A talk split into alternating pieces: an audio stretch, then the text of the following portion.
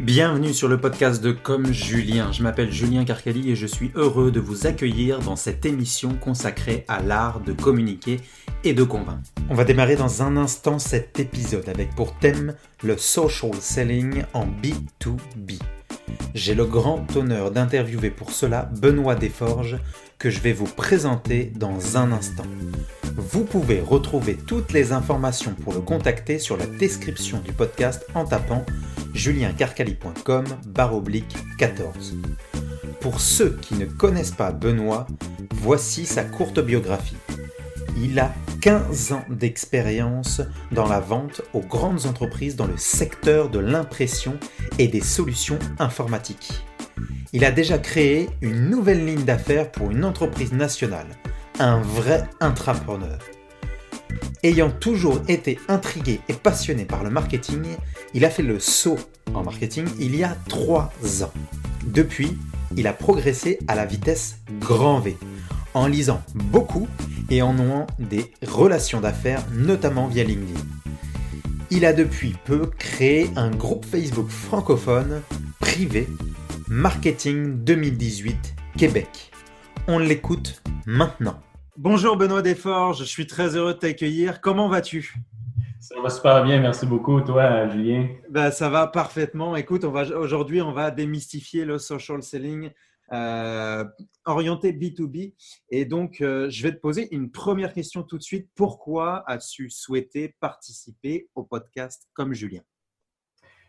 Ben, bonne question. Écoute, euh, les deux, on partage la même passion pour le marketing, puis on, on aime contribuer au succès des autres marketeurs. Puis euh, en plus, euh, quand tu m'as approché, ben, écoute, le, social selling, c'est vraiment quelque chose qui, euh, me tient à cœur. Fait que l'opportunité était parfaite.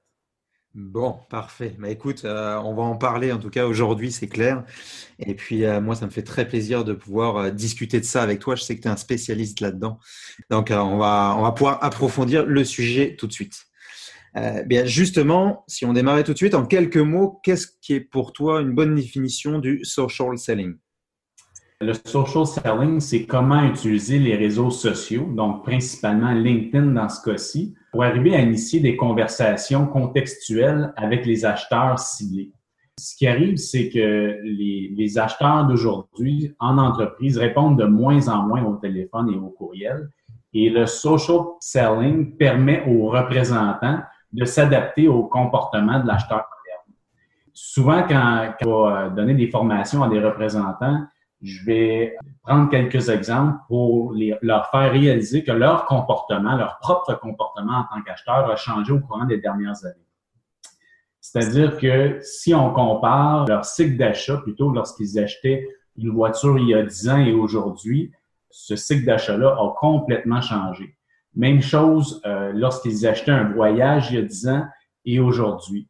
Donc, leur, leur comportement est beaucoup plus digital, si on veut, et euh, le, le, nombre d'interactions qu'ils ont et leur façon de rentrer en communication avec les gens qui sont impliqués dans, dans la vente de ces produits et services-là a complètement changé. Bref, le, le social selling, c'est ce que ça permet de faire pour les représentants, c'est de s'adapter au comportement qui a changé de l'acheteur moderne. Parfait. Et euh, comment, toi, es-tu devenu un expert dans le social selling? Ben, j'ai, avant de, de joindre l'équipe marketing où je travaille, j'ai été 15 ans dans la vente aux grandes entreprises. Et puis, lorsque j'ai fait cette transition-là vers le marketing, euh, une des difficultés que nos équipes de vente avaient, c'était de réussir à rejoindre les personnes cibles pour euh, réussir à obtenir des rendez-vous. Je sais pas si tu connais la statistique, mais il y a CEB là, qui, mentionne qu'en moyenne, il y a 6,8 personnes qui influencent une décision d'achat chez les clients dans une entreprise. Donc, il y a une importance capitale à entrer en communication et euh, initier des conversations avec les acheteurs ciblés, mais également d'élargir notre réseau au sein d'un client de façon à avoir une meilleure couverture du compte et capable de mieux influencer la vente. Et est-ce qu'aujourd'hui, c'est, excuse-moi, plus facile ou plus difficile euh, de générer des conversations avec des clients en B2B? Ah, c'est beaucoup plus difficile. Euh, il y a des, Je pense qu'il y a, d'autres statistiques que je pourrais te nommer là où est-ce que je pense que c'est Business Harvard qui, euh, qui a publié celle-là, comme quoi que 90% des exécutifs ne, répondent plus aux call autant téléphone, email. Donc, faut trouver une façon qui est plus naturelle et adaptée euh, pour réussir à initier des conversations avec, euh, avec ces gens-là. D'accord. Et euh, aujourd'hui, je sais que toi, tu as bâti un programme de social selling au sein de, tes équipes. À quoi ressemble justement ce programme de social selling? Oui, mais dans le fond, au Canada, on a 200 représentants et on a implanté ce programme-là. On est sur le point également de l'implanter aux États-Unis. Une différence importante entre une formation et un programme. Un programme, c'est vraiment là, une initiative qui est supportée en partant de la haute direction jusqu'aux gens qui vont l'appliquer sur le terrain. Puis il y a un renforcement qui est fait et aussi une évaluation pour s'assurer que le comportement des représentants a changé suite aux différentes initiatives et formations qu'on leur a données. Dans notre cas, euh, ça se compose entre autres de cinq ateliers. La première atelier, c'est d'aider le représentant vraiment à établir sa crédibilité établir sa marque, euh, entre autres avec euh, son profil LinkedIn. Le deuxième, c'est de les aider à mieux entourer leurs clients cibles, donc ce qu'on va souvent référer au social listening, donc savoir ce qui se passe chez leurs clients en utilisant entre autres euh, différents outils tels que Sales Navigator par exemple, on va sûrement en parler tantôt. Le troisième atelier, c'est comment est-ce qu'on fait pour apprendre quelles sont les préoccupations des personas qu'on a ciblés chez ces clients-là le quatrième atelier, c'est comment initier une conversation de façon naturelle en fonction d'un contexte. Euh, et finalement, ben, le, cinquième atelier, c'est qu'on va euh, aider nos représentants à mieux travailler en collaboration avec nos équipes marketing de façon à pouvoir créer un contenu, ce que j'appelle du content selling et non pas du content marketing, euh, de façon à ce que ça soit adapté à la plateforme LinkedIn, entre autres je peux passer un petit peu plus en détail chacune de ces euh, ateliers-là. Euh, donc, la, première étape, tantôt je mentionnais, c'était d'aider le représentant à établir sa crédibilité, établir sa marque. Donc, euh, il y a une étude, entre autres, de discover.org qui mentionne que 66% des acheteurs qui vont aller voir votre profil LinkedIn avant ou après un rendez-vous. Si on recule il y a quelques années, un profil LinkedIn était surtout utilisé comme un CV. Mais aujourd'hui, on va l'utiliser beaucoup plus comme un site web personnel pour le représentant. Donc, on, va, on veut s'assurer, lorsque notre acheteur cible va venir sur notre profil, qu'il se reconnaît et qu'on adresse les problèmes qui sont pertinents pour eux. On va indiquer, entre autres, quelles métriques ou quels sont les indicateurs de performance qu'on qu'on impacte en tant que représentant pour cette clientèle cible-là et comment on y arrive. Avec quel autre client aussi qu'on l'a fait. Donc ça, ça, compose, je te dirais, les grandes lignes du premier atelier. Quand on arrive au, deuxième atelier, ben, c'est comment est-ce qu'on fait pour entourer notre client cible, pour savoir vraiment tout ce qui se passe chez ce client-là. Donc, nous, on a équipé nos représentants de, Sales Navigator, qui est comme un parapluie qui se met euh, par-dessus LinkedIn, puis ça nous permet d'appliquer plusieurs filtres. Donc, entre autres, on va voir toutes les annonces, toutes les nouvelles, euh, toutes les publications qui sont faites par cette entreprise-là, mais également par les acheteurs qu'on a ciblés. Donc, tantôt, on parlait qu'en moyenne, il y a 6,8 personnes qui vont avoir plutôt une influence sur la décision d'achat. Donc, on va identifier qui sont ces 6,8 personnes-là et on va suivre leur activité à travers Sales Navigator sur LinkedIn. Et là, on va voir, bien évidemment, tout ce qu'ils publient et toutes les, nouvelles les entourant. Donc, s'ils changent d'emploi ou s'il y a des gens qui se joignent à l'organisation, qui sont dans le comité exécutif, ces genres d'informations, ces, genres d'intelligence qu'on va être capable d'être informé pour être en mesure d'adapter notre stratégie de vente avec ce client-là. Le troisième atelier, ben, c'est apprendre quelles sont les préoccupations euh, de nos clients. Donc, on a entre autres, nous, une licence avec Hoovers qui nous permet de vraiment rechercher par industrie quelles sont les préoccupations, les tendances, euh, les, perspectives d'avenir, euh, quelles sont les, problématiques. On peut également rechercher des entreprises spécifiques où est-ce qu'on va voir leur rapport financier, certains challenges auxquels ils font face. On va également équiper nos représentants pour qu'ils sachent en fonction du rôle du persona qu'ils ciblent. Donc, c'est un exemple, ils ciblent un, directeur TI. Donc, comment est-ce qu'un directeur TI est mesuré au niveau de sa performance? Quels sont ses indicateurs de performance? comment est-ce qu'il est compensé? Donc, ça, c'est vraiment, là, excuse le terme, des drivers auquel on va essayer de, de s'arrimer lorsque le représentant va positionner la valeur qu'il peut apporter à ces, euh, à ces personnes-là. Et finalement, ben, comment est-ce qu'on fait pour faire une recherche sur l'acheteur au niveau personnel? Donc, plus notre approche va être euh, personnalisée, ben, plus qu'on a une chance que ça, que ça résonne avec, euh, avec la personne qu'on essaye de rejoindre. Donc, si on peut aller voir leur profil Facebook, Twitter, Instagram, etc., pour en apprendre un peu plus sur eux, mais ça va faire une conversation qui est, plus naturelle et, euh, personnalisée. Le, quatrième, euh, le quatrième atelier, c'est vraiment, bon, comment est-ce qu'on l'initie, cette conversation-là, de façon naturelle, avec le client qu'on a ciblé? Et tout est une question de subtilité. Donc, c'est un petit peu comme si euh, on est un homme célibataire, on est dans un bar, puis il y a une fille qui nous plaît, on va pas l'approcher en disant euh, tu veux -tu sortir avec moi ou tu, euh, tu veux-tu m'épouser. Donc, il va y avoir une conversation qui va se faire de façon plus naturelle en fonction d'un contexte, donc l'environnement qui, nous entoure. Et c'est un peu ça l'approche. Les, les, traditionnellement, les représentants étaient habitués à vraiment faire un pitch de vente lorsqu'ils, euh, par exemple, ils appelaient un client, puis immédiatement rentraient dans je veux 15 minutes de votre temps, pour présenter soit ma solution ou euh, mon, produit. Tandis qu'aujourd'hui, ben, on veut essayer de, rentrer dans une conversation qui est contextualisée. Donc, un exemple, on va aller euh, visiter leur profil. On peut y aller deux, trois fois sur le profil de l'acheteur. Et ça, ce que ça va faire, c'est que l'acheteur va être alerté comme quoi on a été voir son profil. Donc, il va nous remarquer. On peut suivre la personne ensuite de ça et encore là, l'acheteur va être, euh, va être avisé comme quoi qu'on le suit, donc qu'on s'intéresse à lui. On peut aller liker ou commenter ses publications. Et ensuite de ça, on peut avoir une approche personnalisée en fonction du contexte. Donc, que ce soit quelque chose qu'on sait qui lui tient à cœur ou quelque chose qu'on a remarqué dans son profil, un intérêt commun, ou si on fait partie d'un même groupe, par exemple.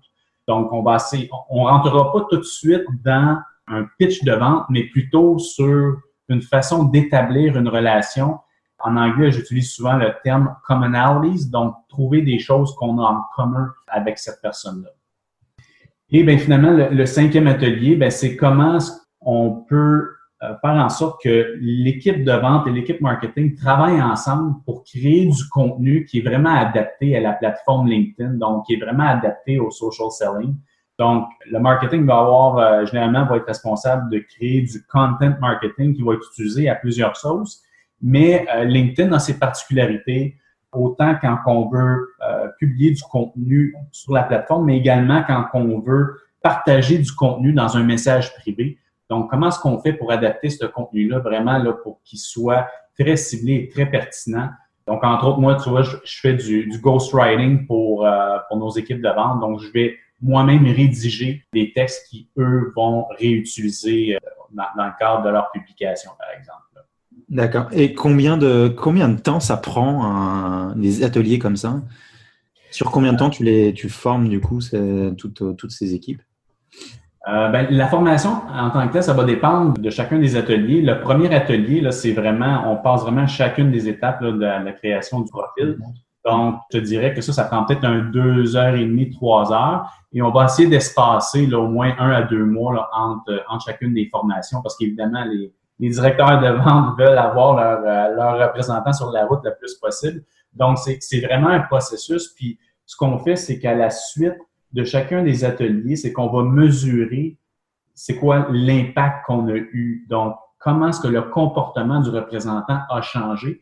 Et ça, ce qui est le fun, c'est qu'avec un outil comme Sales Navigator au niveau admin, mais c'est que je suis capable de voir le, changement de comportement que les représentants ont eu suite aux formations, euh, aux ateliers qu'on a donnés. Et, depuis, euh, vous avez eu des, résultats, du coup, euh, plutôt satisfaisants de ce que vous avez fait, je suppose? Ah oui, absolument. Écoute, c'est sûr que c'est difficile de dire que une vente est associée uniquement à une approche spécifique mais on a plusieurs dossiers, plusieurs preuves. Euh, il y a des comptes, par exemple, où est-ce que d'une valeur de plusieurs millions de dollars, où est-ce qu'on était juste pas capable de rentrer, juste pas capable de, de rencontrer euh, les personnes importantes. Oui. Euh, et puis, on, par une approche de social selling, on est en mesure de, excusez le terme, de craquer le compte et puis de rentrer et puis d'en sortir avec, avec des gros contrats. Là. Fait que, fait que oui, définitivement, là, c'est, c'est une technique qui est, qui est très éprouvée. Là. Et ce qui est génial en plus, c'est que je trouve qu'on peut, euh, enfin typiquement, c'est le genre de choses qu'on peut reprendre même, euh, même en tant qu'entrepreneur, tu sais, de reprendre un peu cette, ce type d'atelier, puis la, la, façon dont tu, dont tu orchestres tout, tout ce programme. Euh, c'est des choses que soi-même on peut se former sur, sur ça, puis apprendre. Donc euh, que ce soit en B2B, euh, vraiment pour toi, vraiment dans des, dans des grosses structures ou même dans des plus petites structures, je pense que c'est des choses qui peuvent être très adaptables. Oui, absolument, absolument. Il n'y a, a, pas de n'importe qui finalement qui veut soit initier des, des conversations avec des gens d'affaires, que ce soit pour se trouver un emploi, que ce soit pour générer des opportunités d'affaires, pour générer des ventes d'une façon très efficace. Bon, parfait. Et du coup, euh, pour ce programme, je suppose que tu donnes aussi euh, des, des, outils euh, alors, tu en as parlé de certains. J'aimerais bien peut-être que tu reviennes un peu sur, sur les, les outils que tu utilises.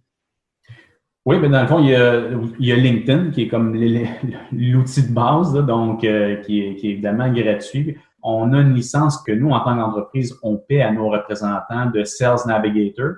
Donc, comme je mentionnais tantôt, Sales Navigator, c'est comme un parapluie qui est par-dessus LinkedIn qui nous permet vraiment d'aller chercher toute cette intelligence-là, donc de filtrer autant les, euh, les profils des gens qu'on cherche. Donc, vraiment de cibler les personnes que, que l'on désire rejoindre, mais également là, qui va filtrer tout leur, leur contenu et, et, leurs actions sur la plateforme.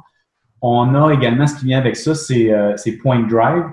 Et, et Point Drive, c'est vraiment un outil fantastique, c'est que ça me permet d'envoyer un lien. Et dès que le client va accéder ce lien-là, je suis avisé en tant que représentant que le client a été voir le lien.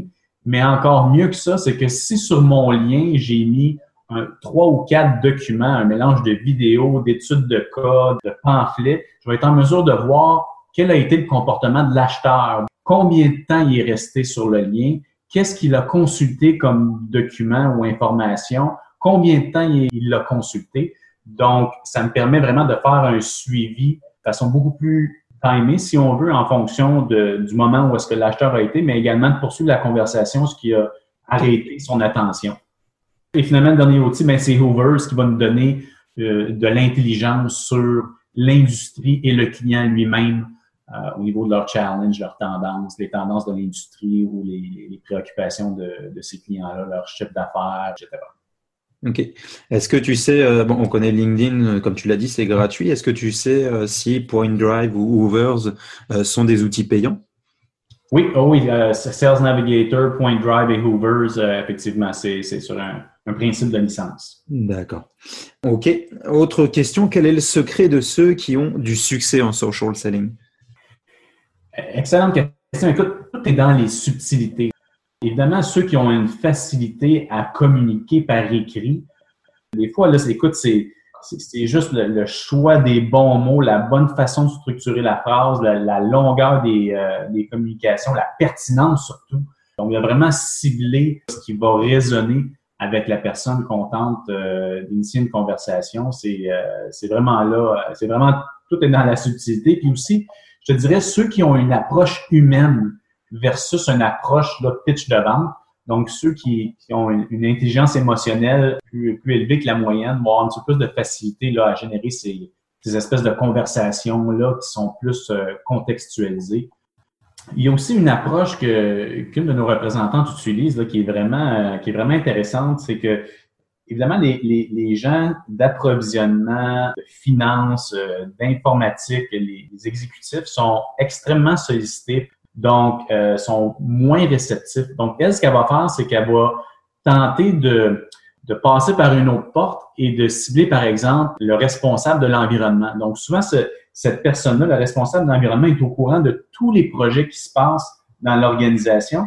Puis des fois, a de la difficulté à faire avancer son propre agenda au sein de, de leurs propres entreprises. Donc, quand on les approche, ces gens-là, on leur dit, bien écoutez, on aimerait ça partager avec vous les, ce que nous, on fait à l'interne pour euh, diminuer notre impact environnemental, puis on aimerait ça partager les meilleures pratiques avec vous. Ces gens-là sont très réceptifs et une fois qu'on les rencontre, souvent vont être notre euh, sponsor. Donc, ils vont nous aider à, rencontrer les bonnes personnes au sein de leur organisation et euh, vont nous, donner, nous partager un paquet d'informations qui va être très utile pour nous aider à, à, avancer dans notre cycle de vente. Donc, vous passez en fait par la petite porte dans ces cas-là. Oui, exactement. C'est des petits trucs. c'est ça que je dis quand, quand, quand je dis euh, tout est dans les subtilités, là, donc ça en est un bel exemple. Et euh, justement, tu parles de subtilité. J'imagine que euh, les personnes avec plus d'expérience, qui ont l'habitude de mettre le pied dans la porte pour pouvoir rentrer, commencer à faire de la vente et compagnie, euh, est-ce qu'ils euh, sont, ils ont plus de difficultés à s'adapter à, euh, à, euh, à, cette nouvelle méthode, ce, nouveau fonctionnement, tout ce qui est social selling, c'est quand même des choses qui sont relativement nouvelles. Est-ce que c'est plus difficile pour certains? Je dirais que, si mettons un exemple, on prend les, les, directeurs de vente ou les exécutifs qui ont utilisé une approche de sollicitation pendant une période de 20-30 ans, puis que du jour au lendemain, tu, leur dis, ben écoute, euh, le, téléphone puis le email, ça fonctionne de moins en moins. Euh, ces gens-là, souvent, vont dire, ben pourtant, ça, ça marche depuis, depuis toutes ces années-là. Là, fait il y a évidemment une résistance initiale.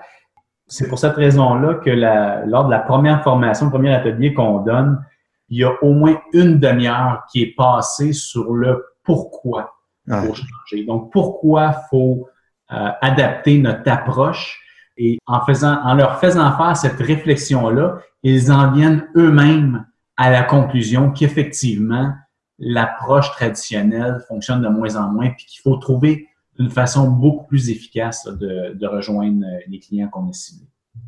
OK. Euh, autre chose, comment le marketing peut-il mieux supporter les représentants dans leurs efforts en social selling? Euh, ben, tantôt, on parlait là, du cinquième atelier là, qui est vraiment d'essayer de créer un, un pont là, entre les, les, gens de marketing et de vente. Donc, euh, ce qu'on veut faire chez nous, créer un comité euh, qui est composé de 50% de représentants et, et l'autre 50 mais c'est nos euh, ce qu'on appelle nos thought leaders, là, nos cerveaux à l'interne et ce qu'on veut essayer de sortir de ces rencontres-là, ben, c'est de savoir, OK, mais quelles sont les questions que les clients nous posent? Quelles sont les objections qui reviennent? Qu'est-ce qui ralentit leur processus d'achat? Et en fonction de ces, de ces réponses-là, ben, le marketing est en mesure de concevoir un contenu qui est vraiment adapté que les représentants peuvent utiliser de façon à accélérer le cycle de vente. Ok, donc c'est vraiment un lien que vous essayez de créer entre euh, deux, deux, deux, structures, deux, euh, comment dire, deux organisations qui sont à l'interne, mais deux organisations qui vraiment euh, ont du mal à communiquer. En fait. Oui, ah oui, c'est. Puis je dirais que plus l'entreprise est grande, plus ce challenge-là est grand. c'est, pas, c'est proportionnel. J'imagine, j'imagine.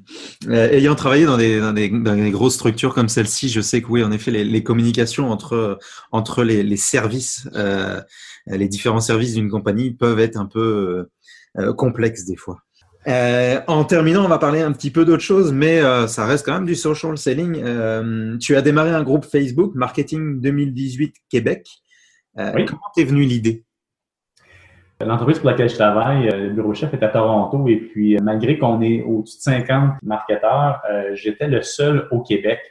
Je pense que je vivais comme une forme d'isolement professionnel, si on veut, et j'ai voulu rassembler les gens, les passionnés de marketing un peu comme moi, pour justement partager, échanger, être stimulé. Puis je pense que j'ai un besoin de contribuer qui est peut-être plus grand que, la majorité des gens.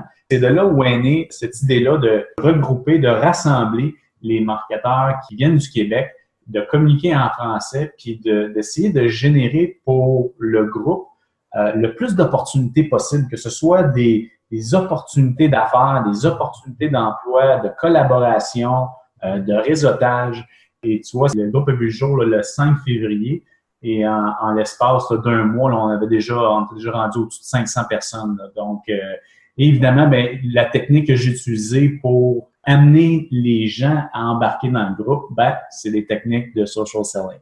D'accord. Et du coup, si on est passé de, de, de quasiment de 0, donc de 0 à 500 en, en un peu plus d'un mois, euh, c'est bien que tu n'étais pas seul à, avoir ce problème d'isolement professionnel. Oui, exactement. Je pense que ce soit les gens comme moi qui qui sont seuls au Québec, puis le bureau chef est ailleurs, ou que ce soit des directeurs marketing dans des PME, qui sont les, des fois la, seule ressource euh, où ils sont limités en termes d'expertise euh, dans leur entreprise compte tenu de la taille et de leurs ressources.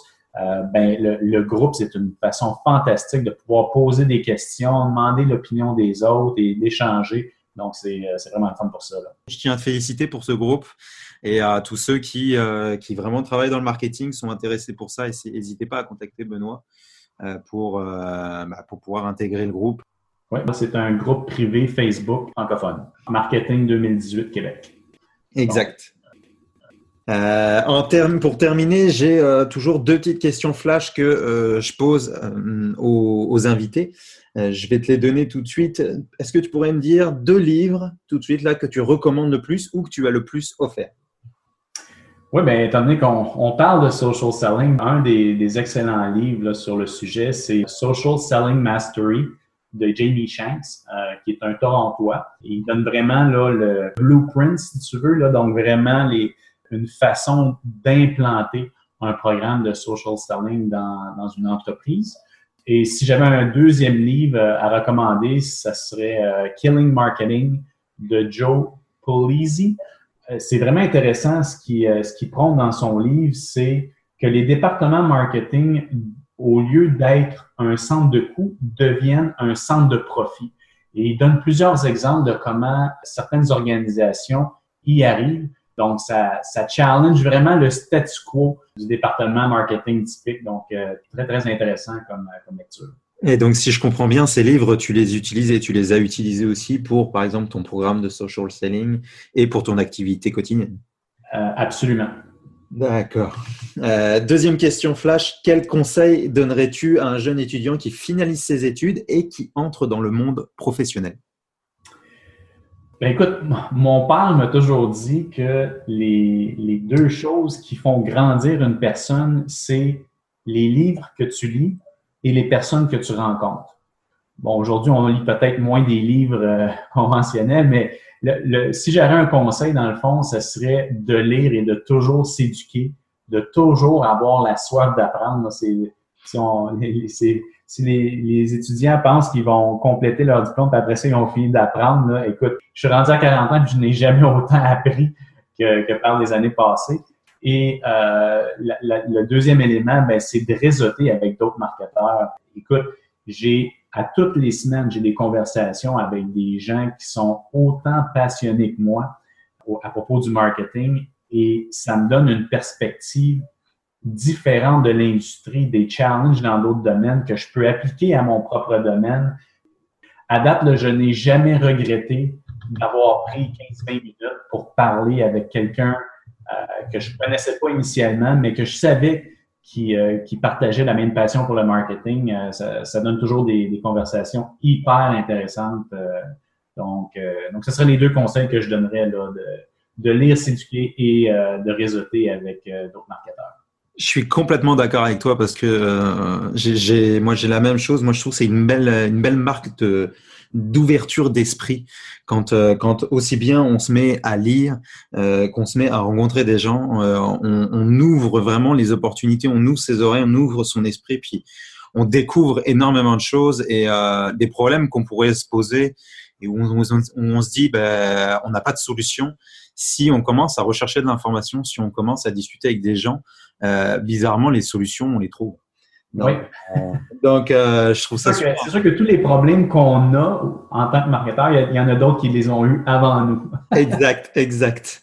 Je te remercie pour euh, cette, cette, cet entretien qu'on a eu, cette entrevue. Je suis vraiment content d'avoir pu enfin tourner ce podcast avec toi. je vais te laisser le mot de la fin. Un gros merci, puis bonne continuation à toi écoute, je te remercie beaucoup, Julien. C'est une vitrine euh, extraordinaire et puis euh, j'espère que, ce que j'ai partagé avec vous, ben, ça, va vous permettre de l'appliquer dans votre organisation et euh, vous aider à avoir encore plus de succès.